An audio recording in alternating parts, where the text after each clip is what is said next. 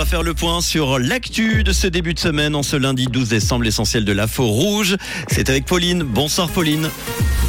Bonsoir à tous. Des pénuries inquiétantes de personnel dans les stations de montagne en Suisse. Les étudiants alémaniques boudent les universités romandes et de la neige attendue demain matin.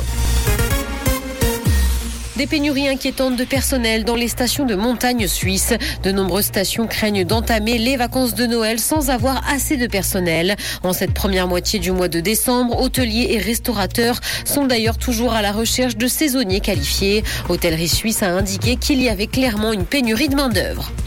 Les étudiants alémaniques boudent les universités romandes. Ils sont d'ailleurs 1500 de moins qu'il y a 20 ans, alors que la proportion de romans dans les facultés de Suisse alémanique est quant à elle en augmentation.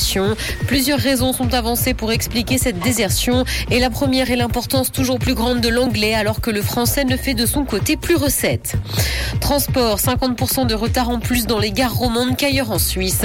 Une entrée sur 10 en garde lieu à un retard d'au moins 3 minutes en Suisse romande. Les CFF admettent d'ailleurs que les trains sont moins ponctuels dans la région. Cependant, aucune amélioration importante n'est prévue avant 2025.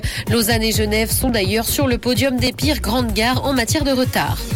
Dans l'actualité internationale au Pérou, la présidente a annoncé vouloir avancer les élections à 2024 après des manifestations qui ont fait deux morts et plusieurs blessés hier. Les protestations se sont multipliées ces derniers jours pour réclamer la libération de l'ancien chef de l'État Pedro Castillo. Il a été incarcéré après son coup d'État manqué début décembre. Les élections devaient initialement avoir lieu en 2026 et se tiendront donc en avril 2024. Réseaux sociaux, Elon Musk veut faire exploser la limite de caractère sur Twitter.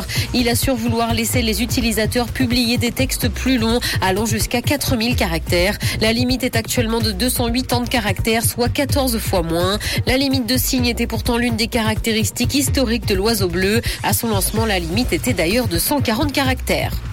Le roi Charles III et la reine consort Camilla ont dévoilé leur carte de Noël. C'est donc leur première carte depuis l'accession du roi au trône. Sur la carte, il est écrit Nous vous souhaitons un joyeux Noël et une bonne année. Ils poursuivent donc cette longue tradition de la famille royale britannique. Ces fêtes de fin d'année seront également marquées par le premier discours de Noël de Charles III, qui est d'ailleurs un moment particulièrement attendu par les Britanniques.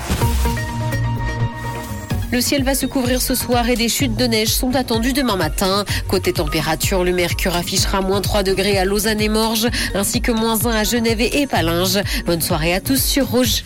C'était la météo, c'est Rouge.